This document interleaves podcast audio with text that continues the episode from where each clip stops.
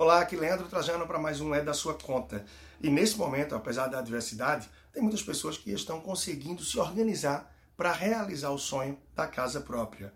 E com isso se deparam com as possibilidades de financiamento existente. E aí uma grande dúvida. A gente tem o mais tradicional, que é através da taxa prefixada mais ATR, que é a taxa referencial, que há bastante tempo já está 0,000, e é uma forma mais efetiva, mais tranquila e sem surpresas para aquelas pessoas que pretendem cumprir o financiamento de fato no longo prazo, pagando uma parcela após a outra.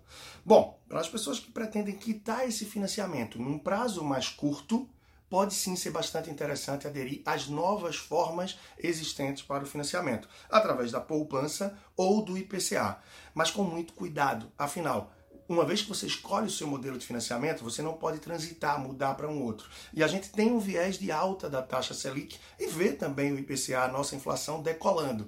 Por isso, esse formato do IPCA da poupança só é válido para quem pretende quitar no curtíssimo prazo. Qualquer outro plano que você tiver, é importante que você analise as projeções e as possibilidades com esses diferentes indexadores para que você não tenha uma surpresa procurando entrar com uma taxa, com uma parcela do financiamento mais baixa hoje e que pode ser uma roleta russa trazendo surpresas bem desagradáveis adiante. Então, muita cautela, análise, procure mais de uma instituição financeira para que você entre nesse financiamento e na realização desse sonho com objetivo de longo prazo com mais tranquilidade. Pode acompanhar mais do meu conteúdo no Instagram Personal Financeiro e procurando também pelo YouTube por Leandro Trajano. Um grande abraço e até a próxima.